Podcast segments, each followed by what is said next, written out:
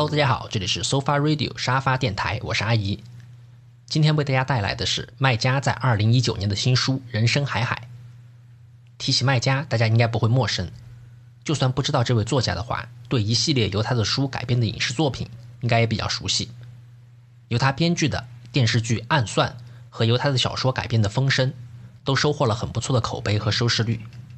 他更是靠《暗算》这部小说拿下了第七届茅盾文学奖。这些很不错的小说，今后有时间的话，也会和大家一起分享。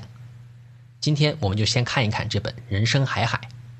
“人生海海”四个字在闽南语中的意思是：人生像大海一样茫茫然，总会起起落落，总是有很多不确定的因素。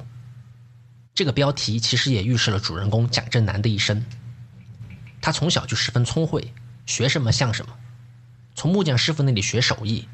一同学习的人做出的木桶像花洒一样漏水，但他做出的木桶偏偏十分结实，滴水不漏。可能是因为像这样天资聪颖的人，在人群里一眼就会被人发现。他在十来岁的时候就被国民党抓了壮丁，上前线当义务兵。更是因为自己心灵手巧、艺高人胆大，机缘巧合救了一个国民党女军官的性命，不仅救了性命，还顺手帮他接了生。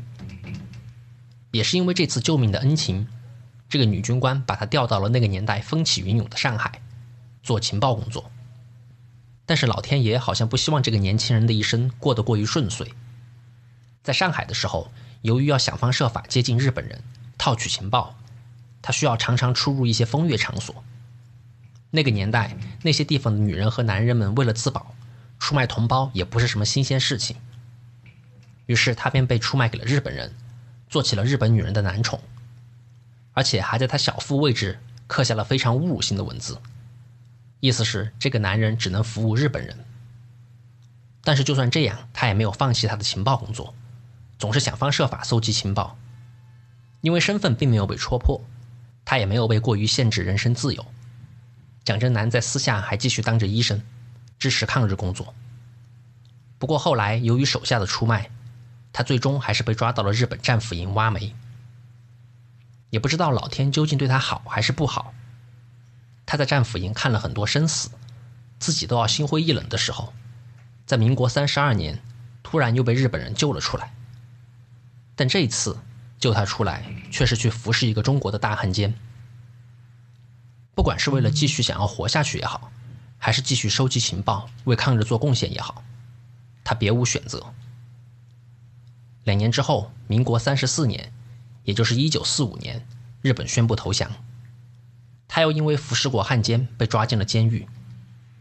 我看到这里的时候，感觉小说主人公蒋正南的一生就是起，然后落落落落落落落。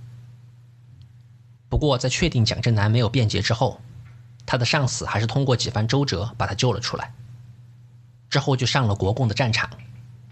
那个时候的国民党已经日落西山了。没过多久，他所在的部队就被俘。共产党的政策也十分开明，想留下来就留下来，不想留下来的话可以走。于是他便带着自己一身精湛的医术，来到了抗美援朝的战场。由于医术精湛，人也机灵，他在战争中屡立战功，也在抗美援朝的一线认识了之后陪伴自己一生的女人。不过在当时，这个女人的出现却让他身败名裂。也为之后他凄惨的几年埋下了伏笔。女人因为对他用情很深，但是爱而不得，加上种种误会，最后竟然报告部队蒋正南强奸了她。但他不知道的是，蒋正南是因为自己痛苦的过去而不敢接受他的爱。但在那个年代，这样的事情只要传出来就是灾难，不管是真是假，蒋正南都是躲不掉的。于是他只有离开部队，回到了他的家乡。之后便是上世纪六七十年代那一段艰难的岁月。由于曾经加入过国民党，他不可避免地被推到了风口浪尖。身体上的折磨，蒋正南倒无所谓，但是有人不小心看到了他小腹上有字，虽然没看清，但对他来说，那段服侍日本女人的岁月是一生的耻辱。他无论如何都不愿让别人知道，于是便割下了那人的舌头，逃走了。之后被小说第一人称我的爷爷举报，又被抓了起来。这里和大家说一下，整本书并不是从蒋正南的第一视角写作的，而是一个年纪小一点的我的第一人称，一点一点带出这个村里神秘男人的往事，读起来也比较引人入胜。其实文中的爷爷并不是坏人，但是在蒋正南被通缉之后，村里一直在传他的儿子，也就是第一视角我的父亲，和蒋正南有暧昧关系。这样的事情，就算在现在，也不免会被人背后嚼舌头，更何况是当年了。于是爷爷便希望协助抓到蒋正南之后，还他儿子一个清白。蒋正南在被抓之后也受了不少折磨，但真正击垮他的是在审问的时候。台下的人要他脱掉衣服裤子，看他身上到底刺的什么字。想着曾经那么耻辱的岁月要被暴露在光天化日之下，蒋正南再也受不了了，当场疯掉了。之后大家拿这个疯子也没有办法，只能暂时关押起来。最后这个事情传到了当时朝鲜战场上爱慕他的女兵耳朵里，来到了他的村庄，用自己的余生照顾这个他曾经那么爱。但也算被他间接毁掉的男人。如果不是他的诬陷，蒋正南也不会离开部队回到老家，更不会有之后那么多的事情。但是，就像书的标题一样，“人生海海”，谁又知道一望无际的大海前方等待着的是什么呢？其实，整本小说也不止蒋正南一个人经历着人生海海，文中的我，也经历了坎坷的命运。在爷爷协助抓到蒋正南之后，一家人都受到了村子里的排挤。因为蒋正南回村之后帮了很多人的忙，所以一家人再也无法在村里立足。之后，父亲便想方设法让我去了巴塞罗那。在那里，先是被蛇头剥削的对生活失去了希望，好不容易遇到了和自己惺惺相惜的第一任妻子。刚认识的时候，他送了我一句罗曼·罗兰的名言。世界上只有一种英雄主义，就是在看清生活的真相之后，依旧热爱生活。但是当两人坠入爱河之后，女生反而因为自己被蛇头长期霸占，而不敢接受我的爱。这时文中的我把罗曼·罗兰的那句话送给了自己的爱人，不过改了一个词：世界上只有一种英雄主义，就是在看清你的真相之后，依旧热爱你。终于两个人在一起了，但是女生却在一次车祸中失去了生命，同时失去的还有他们尚未出生的孩子。读到这里，给我的感受是：人生海海，真的不是说说而已。最后，小说中的我还是靠自己的双手，一步一步拼搏出了自己的事业。小说也是以我的一次回国，为蒋正南和他妻子送终结尾。读完这本小说，我内心是五味杂陈的。人生海海，我们每个人都在努力漂泊着。我很喜欢这本小说的一个原因，是它并没有过多的描写时代的沉重，反而是突出了个人在时代中奋力生活的不屈。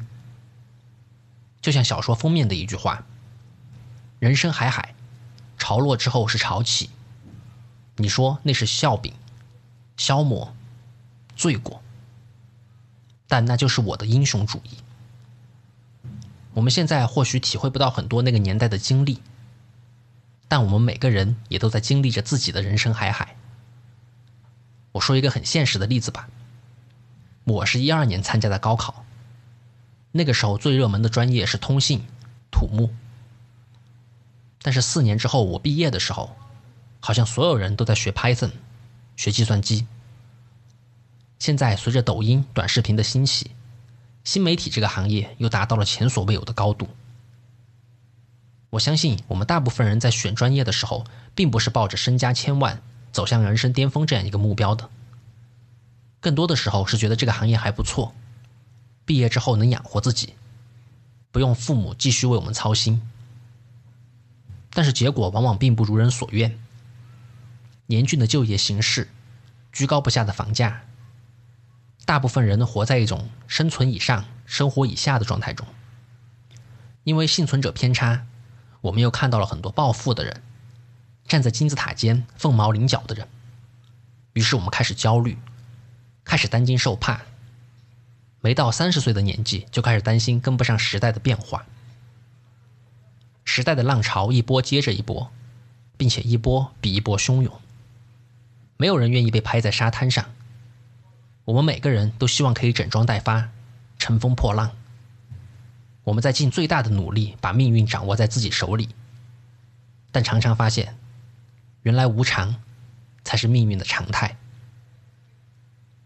我说这么多，并不是想给大家制造负能量，因为只有我们意识到人生的无常、个人的渺小，才会更有勇气去面对这一切。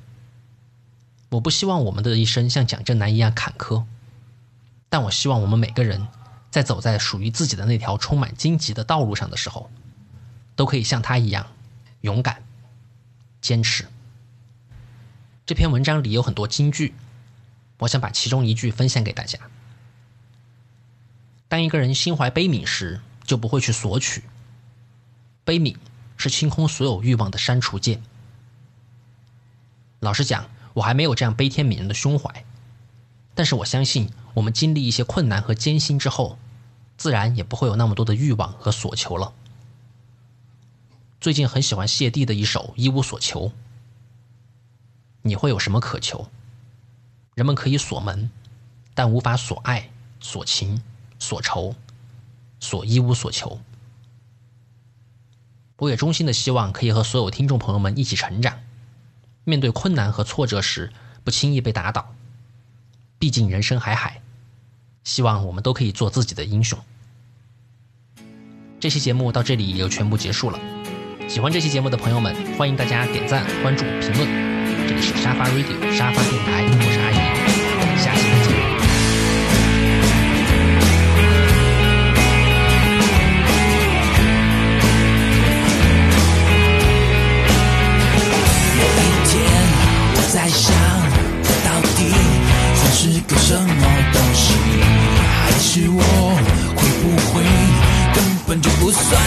东西？